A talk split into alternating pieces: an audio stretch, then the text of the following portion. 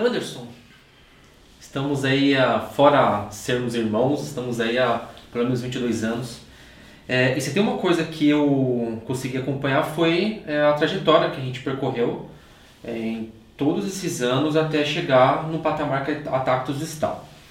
É, eu quero saber justamente, uh, primeiramente, como que você vê tudo que você passou, é, todas as fontes de renda que você teve que ter quando você era jovem e você foi passando por esse processo de aprendizado e amadurecimento até chegar um empreendedor contábil conhecido nacionalmente até em outros países também. Queria que você desse um explicasse um pouquinho como foi essa trajetória sua. Bem, isso acho que tem muito a ver com o nosso pai, né? Sim. Ele sempre nos criou de uma forma onde nós tínhamos a obrigação de ganhar o próprio dinheiro. Então, por exemplo, eu me lembro que quando eu tinha por volta de 12 anos, ele já enfatizava isso, né? E ao invés, por exemplo, de ele só deixar que nós trabalhássemos, ele incentivava algumas formas de nós fazermos para ganhar dinheiro. Foi quando eu comecei a olhar carro na rua, né? Até depois ele ficou até um pouco bravo comigo, né? Porque ele falou assim: ah, você está olhando carro na rua com seus primos e os seus primos têm uma condição é, muito inferior à sua, né? Falei, ah, mas você falou que eu tinha que ganhar dinheiro, então foi uma maneira que eu arrumei. Né? Então, meu primo morava nos fundos do sacolão, que eles trabalhavam lá, né? Minha tia trabalhava lá, e aí eu ficava olhando com eles lá os carros na rua para poder ganhar algumas gorjetas, né? Mas aí depois, com 13 anos, eu fui trabalhar com o meu primo, né? Com o nosso primo, né? Uhum. O Edmilson.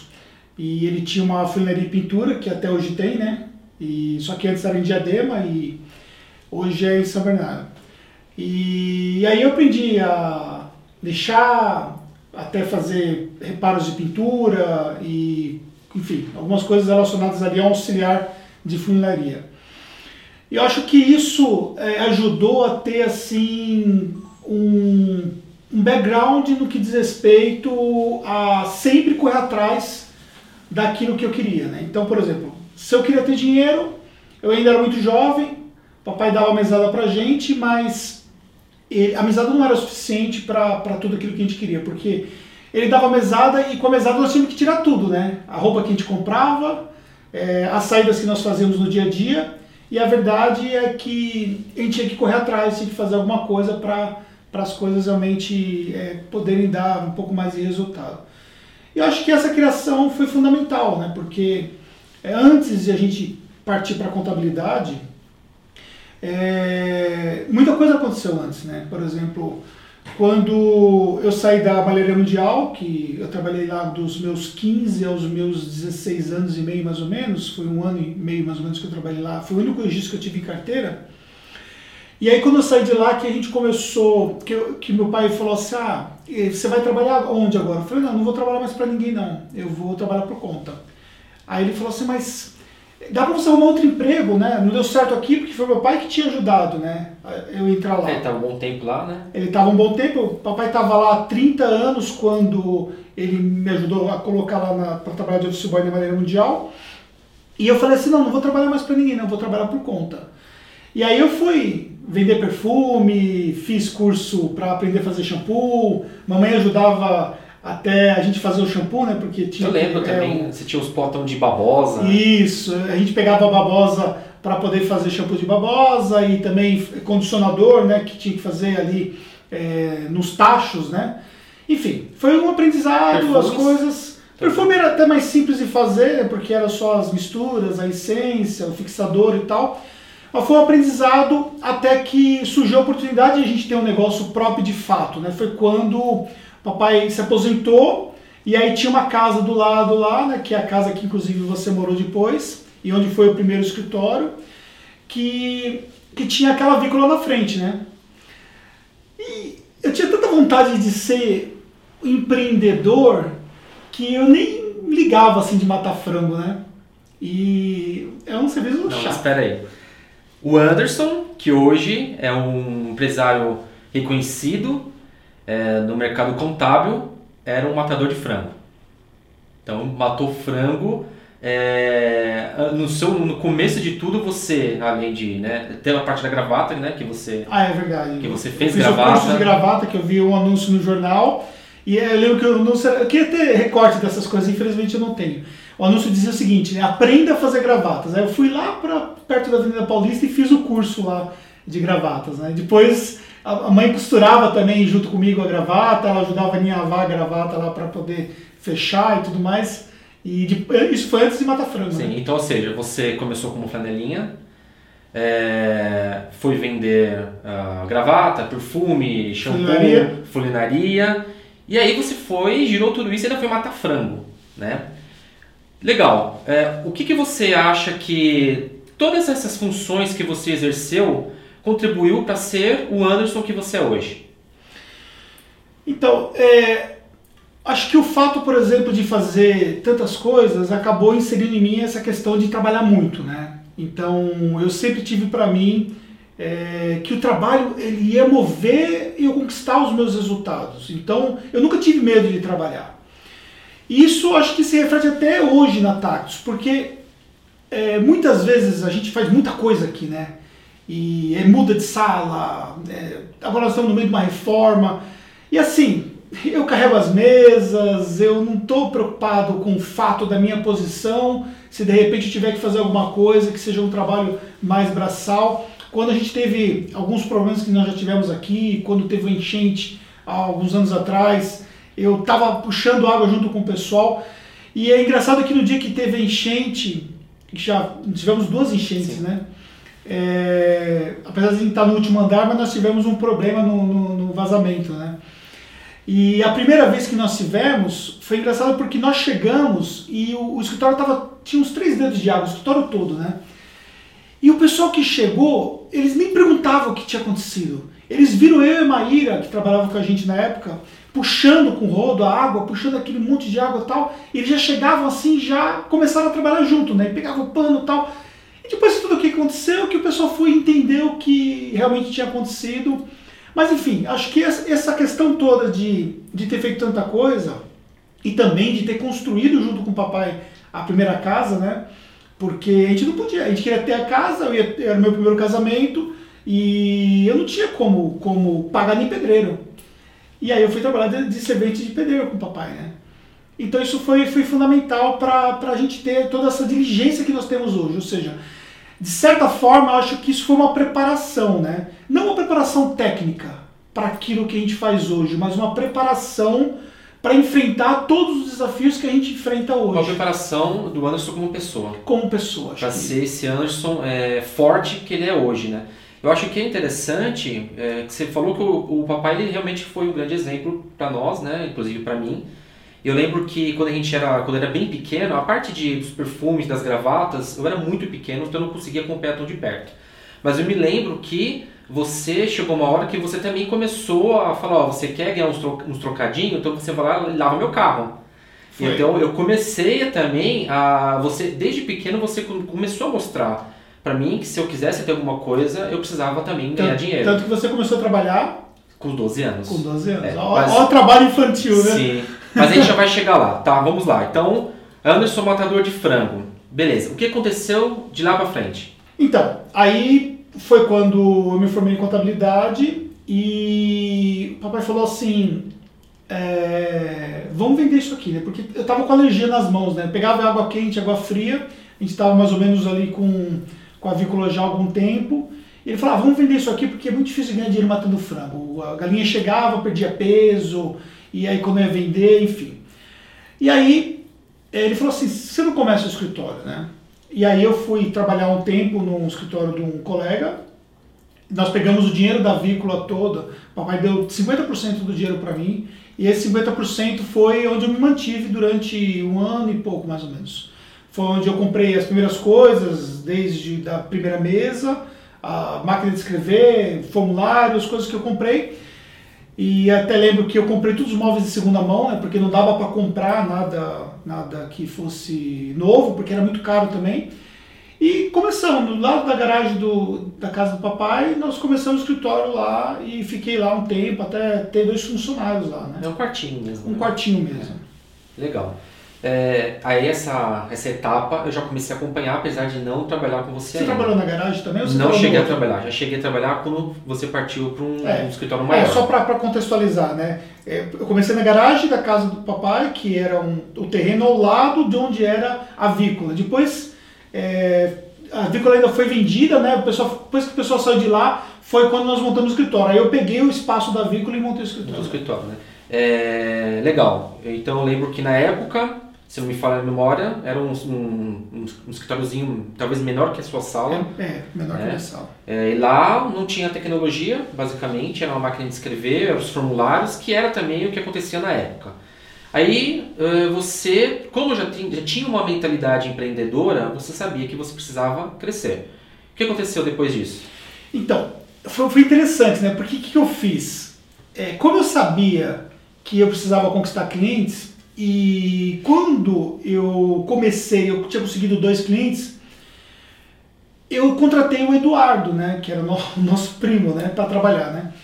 E o Eduardo ficava lá e eu ia atrás de clientes, ou seja, eu tinha dois clientes, pagava um salário mínimo cada cliente, ou seja, é, na época o salário mínimo era 70 reais, e aí eu contratei o Eduardo por 70 reais, por valor de um salário mínimo, ou seja, eu dava um cliente para salário para o Eduardo. E aí eu saí de porta em porta oferecendo serviço de contabilidade, Então você. para poder conseguir mais Então, clientes. pera lá, então ali que começou o marketing contábil, o pode-se marketing dizer assim. contábil foi. Tá, e como que é que você fazia essa captação de clientes?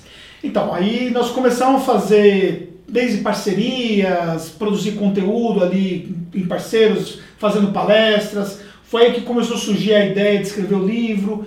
Aí, pouco mais à frente, eu escrevi o Manual Prático de Sobrevivência da Pequena Empresa. Aí começou a alavancar ali uma visibilidade. Eh, Nós estávamos no bairro, quando escrevi o livro Manual Prático de Sobrevivência da Pequena Empresa, nós estávamos no bairro ainda.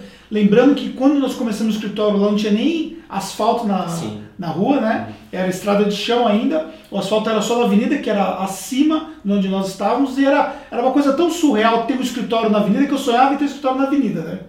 E nós chegamos depois a ter três salas ali no, no Jardim das Orquídeas, né?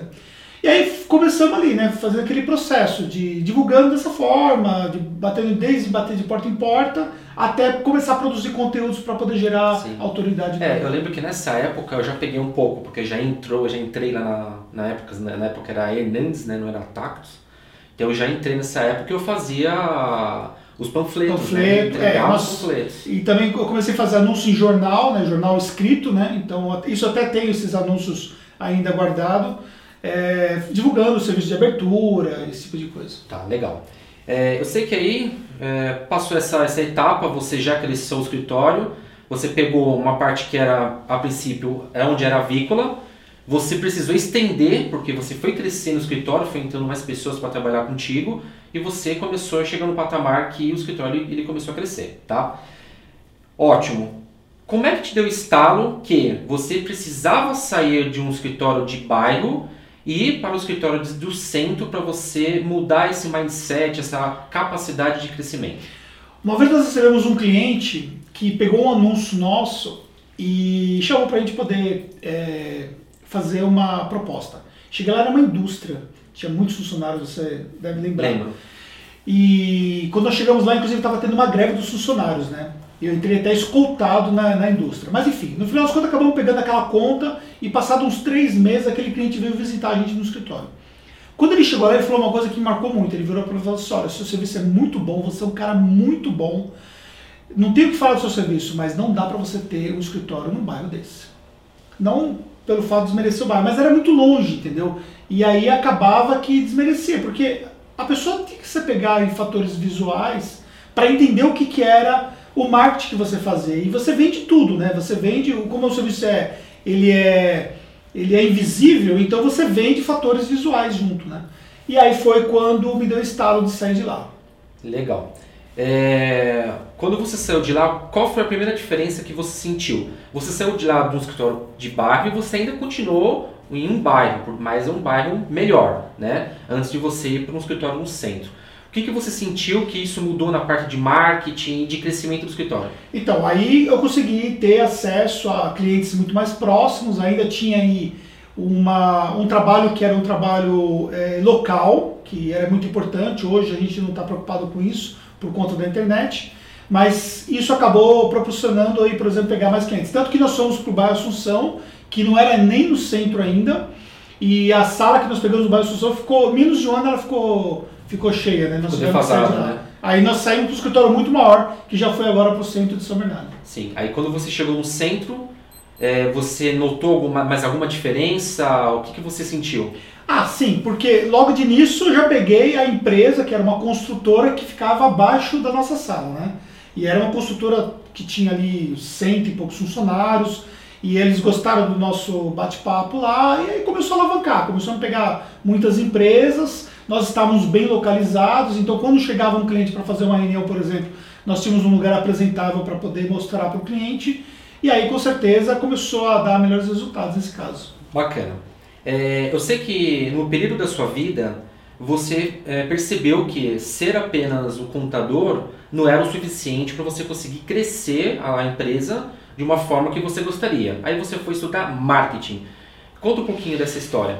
Então, antes de eu estudar marketing mesmo, fazer a graduação, eu eh, tinha feito muitos cursos de marketing, muito, muitos mesmo. E aí o que aconteceu foi que, eh, ao fazer muitos cursos, eu me encantei pelo marketing.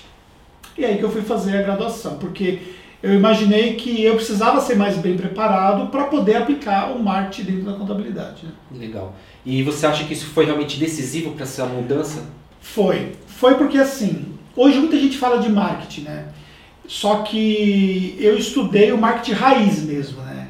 Que é pegar o livro do Kotler e ficar lá estudando. A literatura de Kotler eu devorava, né?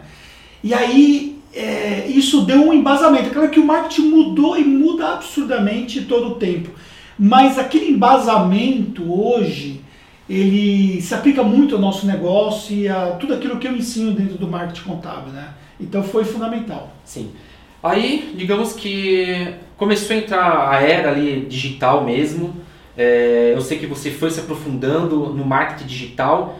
Que, que diferença você acha que o marketing digital perante ao marketing tradicional fez a diferença para a empresa que nós temos hoje?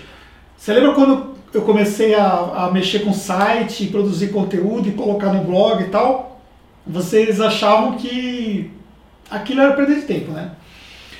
E é verdade, é, nós começamos a colocar muitos conteúdos e começamos a ter um posicionamento orgânico, então nós fizemos um trabalho de SEO no início que gerou assim muita visitação, o site chegou a bater, somado durante um determinado período, mais de 4 milhões de acessos.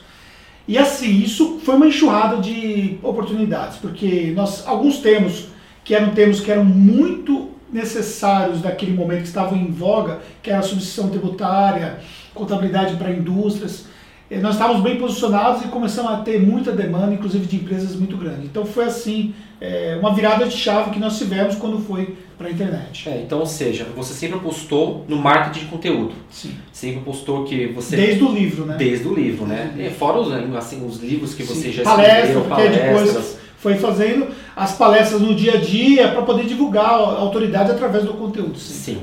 É, chegou uma, uma etapa que antes era a Hernandes, assessoria contábil, e ela passou a ser Tactus, tá? É, o que, que você diz sobre essa mudança? Então, essa mudança foi porque eu- o meu sobrenome estava muito vinculado à empresa e eu não queria, por exemplo, que as pessoas chegassem e falassem assim, ah, o Hernandes, ah, o Hernandes. Então, foi por isso que nós mudamos de Hernandes para Tactus. Nós fizemos uma, uma conversa interna, abrimos até para o pessoal poder colaborar com o nome e muitas pessoas indicaram o nome e depois acabamos escolhendo o nome Tactus. Então, o objetivo da mudança foi justamente para desvincular um pouco do meu sobrenome. Legal, bacana. É, aí passaram-se algumas fases que nós tivemos, que eu acompanhei bem de perto. É, mas uma fase que foi marcante, que eu acho que é o que foi a virada de chave porque aconteceu conosco, é quando a gente resolveu segmentar a nossa contabilidade e encarar o marketing digital como a virada de chave disso tudo. É, o que, que você enxerga de grande mudança nesse período que nós passamos? Então, aí veio os vídeos, né? E aí veio a oportunidade de fazer o marketing ainda mais efetivo, né? Então nós tínhamos lá posicionamento de conteúdo orgânico, e aí começamos a produzir vídeos e produzir materiais. E aí essa essa possibilidade toda nos levou para outros mercados, porque aí nós começamos a, a produzir conteúdos focado em nichos de mercado. Então, é, com a sua ajuda e a ajuda de outras pessoas que já começaram a, a dar algumas indicações de nichos, é, eu comecei a estudar vários nichos, inclusive nichos que estavam relacionados com o que nós fazemos hoje na outra empresa, atuando com produtos digitais. E aí começamos a produzir conteúdos e começou a surgir mais oportunidades e chegamos no ponto que nós temos hoje é, de sermos referência nesses nichos. Sim, eu acho que isso daí é a grande sacada né, que, que você teve é, de realmente se destacar no, no mercado, a Tactus como, como um todo, e o Anderson principalmente. Aí, nesse período todo, entrou uma coisa que correu em paralelo, que foi o Anderson Hernandes. Explica um pouquinho dessa sua trajetória. Bem, é, durante é, muito tempo eu queria palestrar para o mercado contábil. Né? Na verdade, eu queria ser palestrante mesmo, até cheguei a palestrar fora do mercado contábil, nos eventos que nós mesmos promovíamos, mas eu, como eu queria palestrar sobre marketing, eu vi que o ideal seria o quê? Então eu ia falar sobre o marketing voltado para a contabilidade, porque não tinha nenhuma referência no mercado em relação a isso. E aí eu fiquei batendo na porta dos conselhos para poder pedir uma oportunidade. Até me lembro que é, eu fui chamado para fazer uma apresentação e tinha um grupo de conselheiros no CIC São Paulo. E esse grupo de conselheiros aprovou que eu pudesse então é, fazer uma apresentação para outros CICs é, locais. Né? Então eu comecei a viajar por São Paulo para poder fazer ali essas apresentações. Depois o pessoal do RS também ficou sabendo do meu trabalho, outros conselhos também ficaram sabendo. Eu fechei alguns contratos com alguns conselhos, varri o Rio Grande do Sul palestrando, foram 67 cidades no Rio Grande do Sul palestrando e também em outros estados, e aí começou realmente essa demanda do marketing contábil. Mas uma coisa que eu sempre procurei fazer é aplicar dentro da minha palestra aquilo que nós usávamos dentro da nossa empresa, ou seja, para poder de fato é, mostrar que aquilo que nós fazíamos podia fazer sentido para as pessoas que estavam assistindo, que no caso eram outros profissionais. Ou seja, é, você primeiro aplicava na Tactus, Exatamente. validava e se realmente funcionasse, você iria ensinar as outras pessoas. Eu acho que isso é muito bacana, porque ah, nem sempre as pessoas elas seguem esse mesmo caminho, então elas vão ensinar algo que talvez elas não aplicaram na sua própria empresa, na sua própria vida, tá? É, Anderson, vamos lá. Olhando aquele Anderson que começou naquele escritório de bairro, lá naquele chão de terra mesmo, e olhando o Anderson de 2019, é, o que, que você, Anderson, hoje, diria para o Anderson que estava começando naquele é, escritório de bairro no chão de terra? Eu diria que todo aquele aprendizado de buscar fazer acontecer, independentemente do esforço que seja, valeu a pena. Que não tem preço isso, entendeu? Você saber que você conseguiu construir um negócio bacana, que tem tantas pessoas que dependem do seu trabalho hoje, né? Que nós construímos um negócio que é muito maior do que o Anderson, que é a nossa empresa, e também é, conseguir formar esse time de pessoas engajadas com a marca, é, ter pessoas que estão comigo tantos anos como você, tá desde os 12 anos trabalhando comigo. Sim. Então, assim, deu tudo certo, né? Realmente é. É só continuar o nosso propósito, porque isso realmente é o grande valor de tudo que nós construímos. Muito bom. É, o que eu tenho a dizer para você é que eu tenho muito, muito orgulho de, de poder trabalhar com você todos esses anos. Eu tenho assim uma admiração por você que é, assim não, de verdade não cabe no peito, tanto pelas oportunidades que você me deu e pelo uh, ensinamento de vida que você me deu até hoje. É, se você pudesse dizer, não para mim, mas para quem está começando hoje no mercado contábil, o que, que você dizia, diria para essa pessoa e quais são os conselhos que você daria para ela conseguir chegar onde você está hoje? Bem, eu diria que não vale a pena desistir, né? Se você tem um sonho de construir um negócio de fato, nunca desista do seu sonho. É claro que fácil não é, e você precisa buscar se qualificar a todo momento.